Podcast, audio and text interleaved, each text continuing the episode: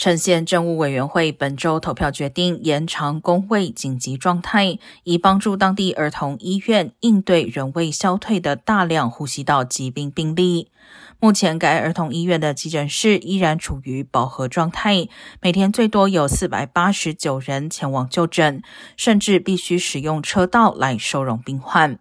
根据城县工卫局统计，该县今年感染 RSV 核胞病毒以及流感的人数较去年上升百分之二十五，创下新高纪录。但传统上，流感最严重的一二月尚未到来，让卫生官员担心情况可能继续恶化。